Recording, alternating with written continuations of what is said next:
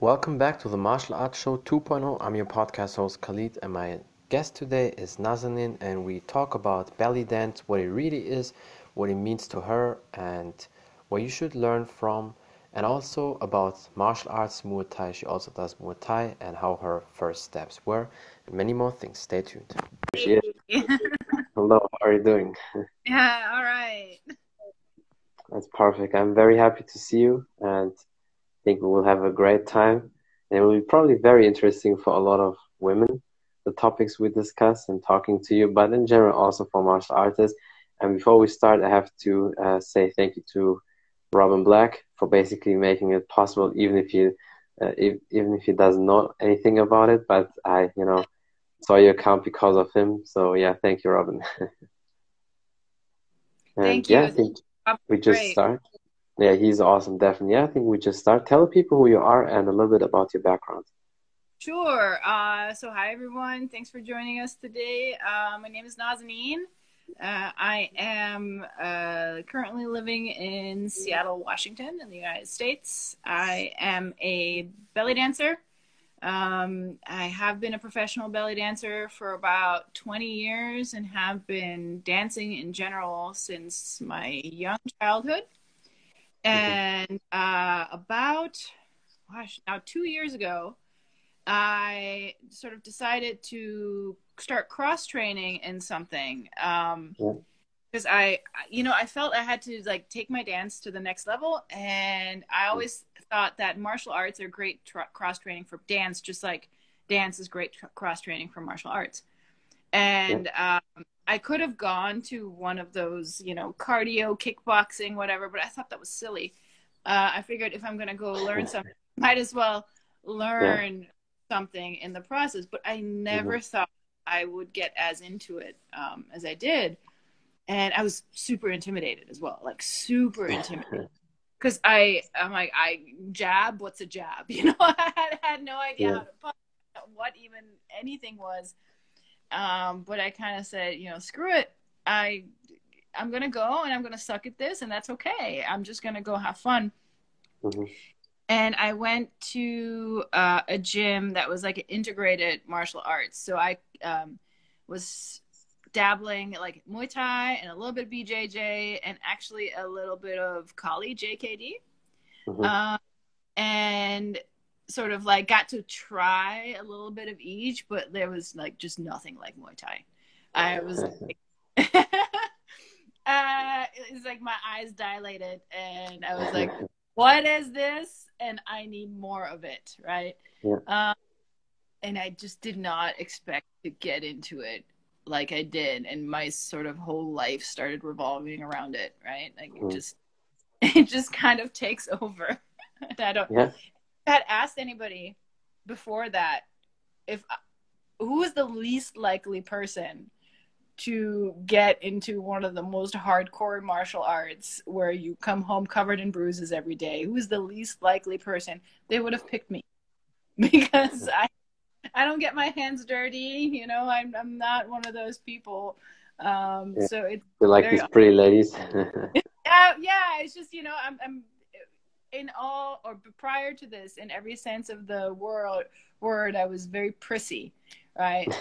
um, like you you couldn't ask me to go for a run, and and now I'm you know running three times a week because no running, no Muay Thai, right? Um, yeah, that's true but you know there you can see sometimes you have hidden passions in you and you don't know that. And sometimes it's okay to get pushed and somebody basically pushes you to your luck. There's there's always that saying and okay come on let's try just please one time and then you try it and then you do because some people they know they have the feeling i know when you do it with me you will like it and then suddenly you have the passion for that. So that's why you should always try at least.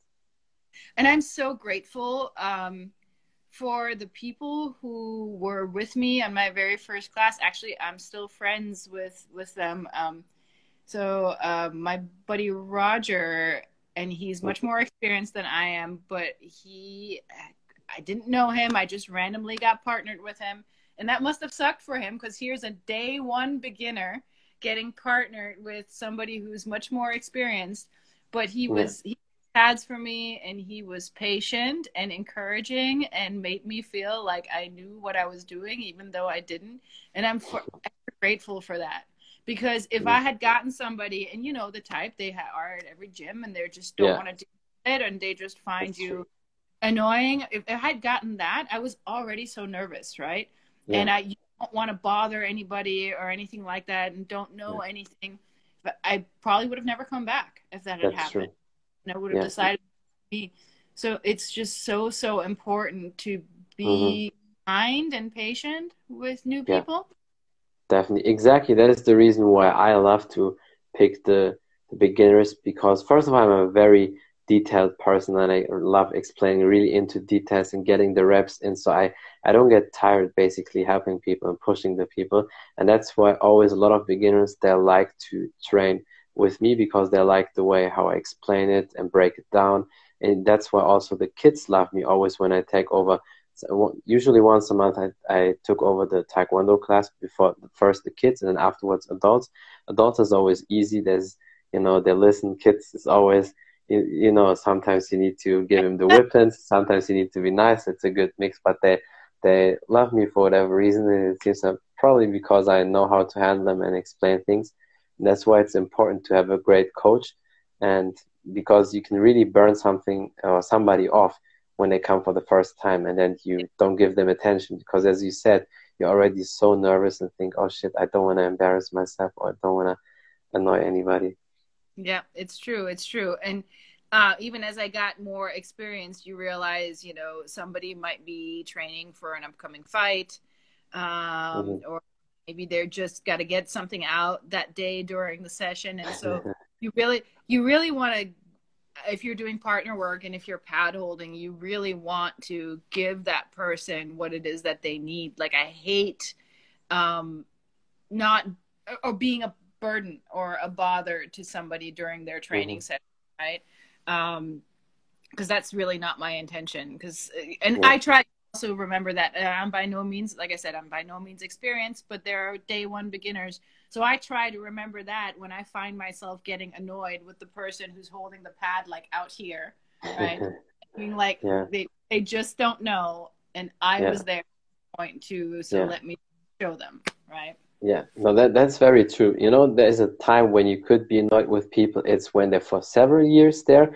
and still don't get it because that just means they don't have the passion for it. a lot of these people, they're already two, three years in, and that's with these people I barely work because at that time there is no excuse anymore. With a beginner, that's for me absolutely no problem, and I go so easy on them. I barely, especially when it comes to the kicks, touch them because I know it hurts when they get kicked when I when I kick even decent. So, and with women, I go always easy, and so they feel comfortable. But when somebody's doing it for several years, then I, I do maximum one round and then I pass on because I also want to get my training in. exactly, exactly. So it's and it's also there is if you've been with it a couple of years, you might still not know, but you know enough that you don't know, and you stop yeah. and say, "Hey, I don't think I'm doing this right. Can you show mm-hmm. me?" Right? Yeah. It's the humility of saying, look, I'm not going to be a good partner for you today. I can't really do this. Or, you know, if you want to show me, okay. If not, like, it's just being self aware, right? You have yeah. to be self aware. True. Um, the same in sparring, too, right? So when people spar, um, when people first start sparring, things get really competitive really quickly. And they don't yeah. even realize, they don't even realize yeah. it. And I too, right? I thought I was going easy and I wasn't, right? Because you have to like develop a different kind of mentality. And there's mm-hmm. two ways to approach that. And I think a lot of people approach it by trying to teach that person a lesson and going hard. Mm-hmm. And I don't think anybody yeah. learns any of that other than to hit mm-hmm. harder, right? Yeah. Yeah. You have to sort of recognize, because then you think that the person knows what they're doing and they don't. So now you're just hitting them mm-hmm. hard and they don't realize it, right? So you have to pull them aside and be like, hey, so because you're a beginner, you can't really modulate your power yet, and you're actually hitting mm-hmm. a lot. I think you are. Yeah. No, that that is that is so true, and especially and that that's very well known on a lot of like a lot of the Brazilian UFC fighters from the Chute Boxe gym. they did it back then. They had a lot of gym brawls, and they left their chin, or basically a lot of their fighting potential in the gym. And it's not smart, you know, to get CTE and and, and all these things uh, in the, and especially already in the gym, because the, you should be prepared and you should sometimes um, spar a little bit harder, but never too hard.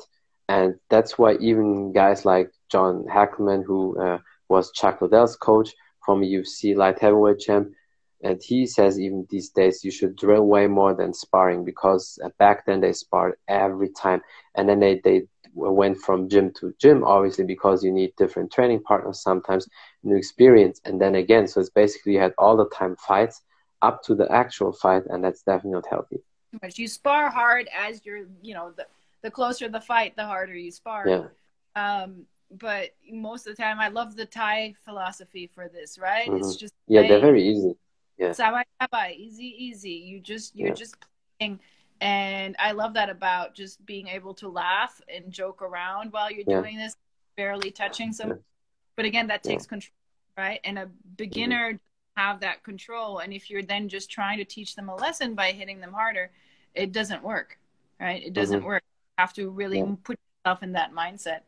That's not to say that you, you don't get like a new person at the gym who maybe comes from another gym and they're going way too hard. hmm Then Yeah. you have to teach them a lesson, yeah? No, that that is definitely true. Sometimes then you have to do it.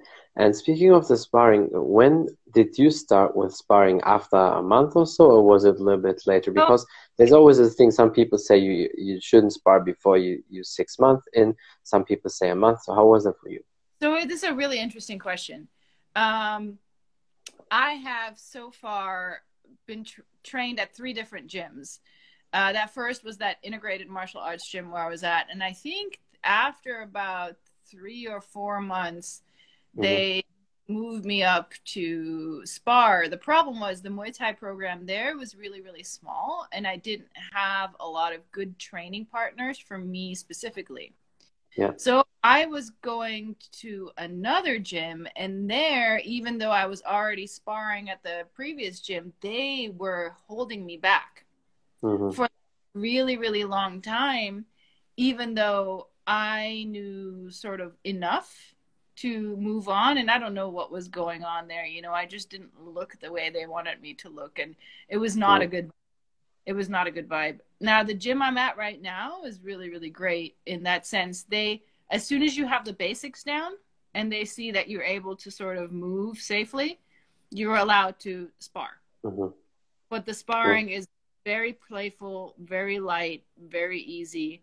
Yeah. Um, rotating partners, um, and so I like that. I think that's good. As soon as you demonstrate enough control, Yeah. and basics of form, and you're do just doing easy touch sparring, very very safe. I think you should, in my opinion, get into that as soon as you possibly can.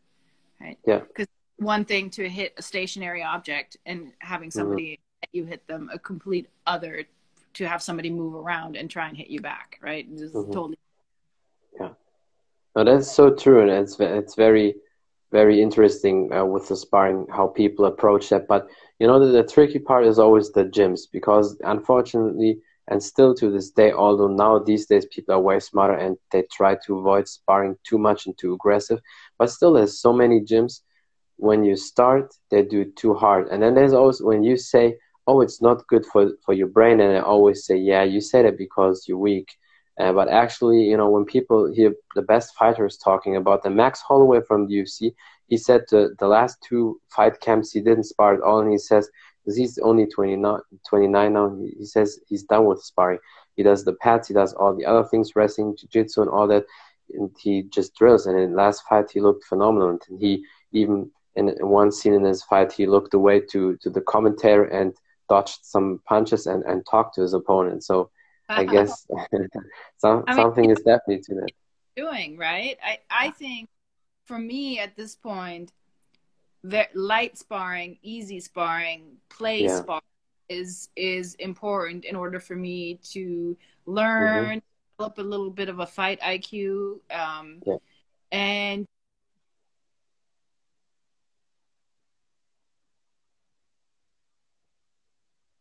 and and I sparred for the first time in like Mhm. six months last week, and it was like a blessing in disguise having Yeah. off that much time because I was really worried it was going to be really bad. It wasn't. Mm-hmm. It was like riding a bike, and dare I say, I think it was even a little bit better because all of a sudden all of the pressure was off and i just Mhm. felt myself get into that state of flow where everything you just easy easy you're reacting accordingly you're staying calm mentally um, and actually setting some things up right and and doing you know being smart about it which felt really good Mhm. except for when i went and got my ass kicked by my coach but well, that that can happen. That's okay. But I, I just have to say here in public for all the people who wanna hate on you and stuff, what you do, I think, and I can say that from my experience, you do very good for that amount of time. You're very flexible. That helps a lot, and you have good kicks. And with the kicking, definitely nobody can take it away because I definitely know I have better kick than most of these shitheads um, who throw any of these comments. And and also usually the people who you know bash other people. These are the ones who are themselves not good because the best would never look down at somebody who's third class. You know, so they they always they always encourage you and say keep going, keep improving. It's always the people who are at your level or even lower than you, and they are afraid that you pass them and you better, and then they try to pull you down True. at their level. So yeah, I can just say that you're definitely on a good way. I mean, this is accurate about the greats. I don't know. I think I, I, I chatted once on Instagram with Liam Harrison. You know, like one of the greatest He's awesome. Yeah. And um, I said something about, you know, we were talking about maybe having him coming to a seminar or something. This is before Mm. COVID. Um, and uh, I would made a little joke, and I was like, "Okay, you have to promise not to make fun of me because you know I'm a beginner or something like that." I was joking, and he stops, and apparently he scrolled through my stuff and was watching my stuff, and he's like, "You're you're looking fine. You're look you're looking good." So it's You true see? I'm that- telling you. the greats are are much more understanding and complimentary and they see what it is that you're trying to do Yeah. their ego is not not you know they don't have nothing to prove right they're Yeah. they have nothing to prove so that's true but i'm going to take I, I need to record what you said about my kicks and i'm going to show it to my coach like Sure. I have I have one coach, Greg Bander, who's a great coach, um, but he's very very critical and tough. And what I know about good Muay Thai kicking technique, I owe to him being very Yeah. very tough on me. No, definitely they, they, they are good. I mean, there's always always room to uh, improve, even for me even for the best people. But from what I um, saw already, is definitely good. And also, you know, when you do pet work, it definitely depends also what style because the Thai kicking style is different maybe sometimes than the Dutch style. Or if I would do karate kick or Taekwondo kick, it's also different than the Muay Thai. Because Yeah. uh, let's just talk about the high kick, the roundhouse kick, because obviously in in uh, Taekwondo and in most karate styles, low kicks are not there. But a high kick to the to the head from Taekwondo perspective would be the foot, which you could also do in Muay Thai. But in Muay Thai, usually they do with the shin and they do it more straight up. But in in Taekwondo, you kick with the foot and you snap it back. So there's no wrong with that. But you know that's just different styles. And a Muay Thai fighter would maybe say the kick is bad. You know, so Yeah. there's always depends. But your kick's definitely good. I was explaining this to somebody. There's an application for everything. So what you're describing, like a chambered kick, right? Yeah. Um, is very fast, maybe less power than a roundhouse, but very fast and can do Yeah. very precise, a lot of damage that way. Yeah. Where roundhouse, okay, also fast if you're really good, but a lot of Yeah. power behind it because it's your whole body. Mhm. And if you're kicking the head, yeah, you can roundhouse to the head. In Muay Thai, they have uh, you know the question mark kick, right, up and, and back Yeah. You're hitting kind of like right here. It Yeah. all has its place, and it all True. advantage and disadvantage. And even when you're just talking just roundhouse technique, I've you know having been at different uh, schools and having had different coaches, everybody is a little bit different about what Yeah. they they want in terms of how Mhm. do they bring the arm and where do they want you to you know keep True. the other that or the Yeah. other. Um, and I've so far learned that no, nothing is really wrong. There's True. just Yeah. when you use it. When is Mhm. the correct way to use it? When does it make Yeah. sense? doesn't it make sense? Like that's the art. Yeah, no, definitely. And it's always um, good to have a lot of tools in your box to have different kicking styles, different styles in general, because then you can mix it up and you have an advantage against your opponent or sparring partner. So I think it's always good. And I mean, you know, it's very funny. We start off that conversation about martial arts. Also, you also dance and belly dance and all that. And uh, we definitely don't want to forget that because I know a lot of yeah. ladies um, are keen to see that. So let's talk a little bit about that. How, as you said, you were always dancing and you always like that. How did you get into um, belly dancing? And actually, what what is belly dancing for real? Because it's not really belly dancing what people think. Yeah. So okay. So um, so belly dance, of course. Let's talk about the problem of colonialism and Orientalism in what we mm-hmm. know as dance, right? Because uh, what we have here in the West itself is a product of colonialism and Orientalism of the early 20th century. Yeah. And recently, we've tried to get away from that, and in that, we have updated our terminology. So, most dancers these days who practice my style of dance use the term raqs sharqi which is the Arabic word for dance of the East. Like raqs means mm. dance, sharqi means yeah. dance. Um, so there's that. And how did I get into it? So I'm Persian, and even though belly dance is not Persian, Iranian, it's very popular. And uh, mm-hmm. have you ever seen the movie My Big Fat Greek Wedding? You ever seen yeah. that movie? Okay, this is my the the like I am that that girl except Persian instead of Greek, and that is my life. And you know the big parties and whatnot, and and so my mother used to throw big parties like that, and I was like eight years old, and I had to come out and dance, right? Because that's just what they thought it was cute. So that's how it started. Um, I need one of that meme, like how it started, how it's going, right? Um, and uh, I went to college, and in college, I was like, "Oh, I'll go to a class." And then she saw, I was like, "Oh, you you clearly know something. You need to come into my advanced class." Because even though I wasn't formally taught, I was raised with it. We call it being a homegrown dancer, yeah. and that was that for me. Like since I was about eighteen, I uh, started going to workshops, you know, seminars, um, dancing in restaurants soon enough, people started hiring me to teach seminars, mm-hmm. and uh, it just kept kind of snowballing from there. So yeah, um, that's awesome. Go ahead. Go ahead. Yeah, that, um, that's awesome. You're really into into that. I mean, I can definitely see that. And for the people when I check out your your stories and your videos, uh, it's definitely a lot of skills. And uh, yeah, so what was then the next step when you when you really went uh, into the belly dancing? Um, how did you get your first shows, or was there you know any big interest? Yeah, so how I got my first shows is you always you get your big break usually from your teacher or something. So I was in college, I was taking uh, the advanced classes with with her name is Najma Noor. I think she lives in Florida now. Mm-hmm. Um, and it was like, hey, I need you to cover for me at this restaurant because I'm sick. right? and you know the show must go on, and you need some sort of somebody to cover your shift, basically.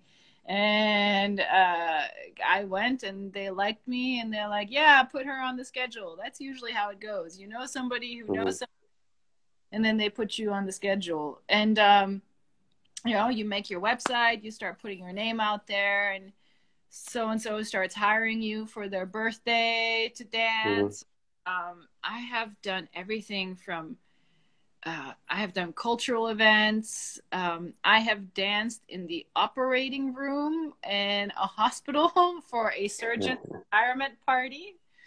I have danced on a boat. I have danced on a plane. Uh, it's you you name it. I have done it in terms of gigs.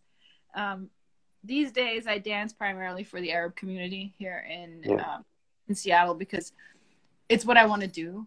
I'm not mm-hmm. really interested in dancing for tourists or being yeah. some sort of novelty anymore. Um, yeah. I really like dancing for people who are of the culture, who understand what it is I'm yeah. doing. Totally different.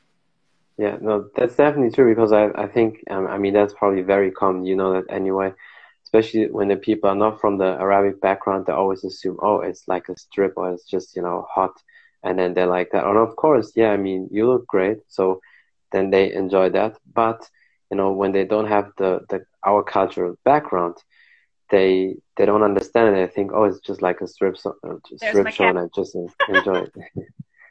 A fighter cat.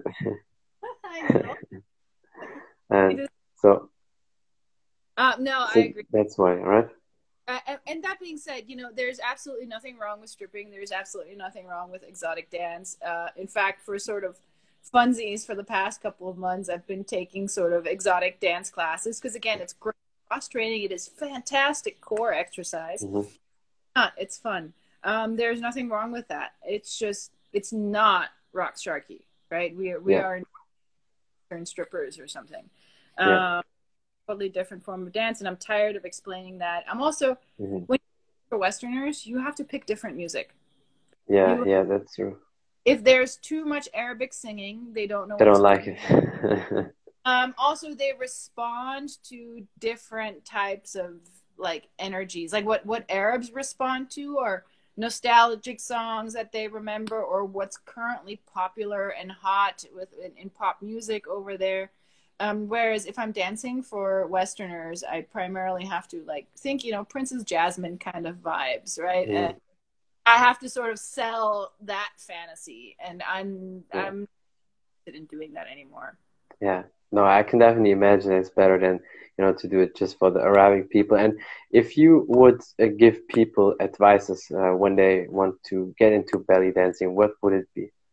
Uh, seek out a reputable teacher from a culture of origin and that is mm-hmm. going really really difficult to find because yeah hierarchy these days is taught by white women for other white women and so it becomes more and more um, removed from the culture mm-hmm. and yeah. uh, disconnected and it you know people start it's the blind leading the blind sort of and that's yeah. been how the United States or all over the Western world for you know a couple mm-hmm. of decades, and, and yeah. it is good to seek out a teacher from the culture of origin or someone who has lived there for extended periods of time, who has connections to the culture. One of my really good friends, she is American, uh, but she lives in Cairo. Her name is Sharzad. She's probably one of the best uh, dancers right now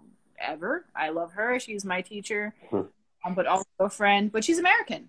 She's American. Yeah. But I anybody to her because she spends all of her free time learning about the culture, understanding the roots. So this is my best advice for beginners. Yeah. Buddy like that. Yeah. Is there anything um, else you want to say or something you want to promote where the people can uh, book you or something? Yeah, yeah, absolutely. So, uh, great way to get in touch with me is right here through Instagram. So, just you know, shoot me a message here on Instagram. Um, you can also find me on my website at nazaneenbellydance.com, and that is linked in also in my Instagram bio. But uh, yeah. like, give me a follow, and if you ever have any sort of questions um, about this dance, about the culture, or about being a woman in martial arts, you know, just just mm-hmm. shoot love to chat. Yeah, definitely. And I will put it all in the description when I put it on Spotify a couple days later and iTunes. And yeah, thank you so much for your time. I really appreciate you and I hope we can do it again. Absolutely. Uh, choose, as you say. Yes? yeah. Bye.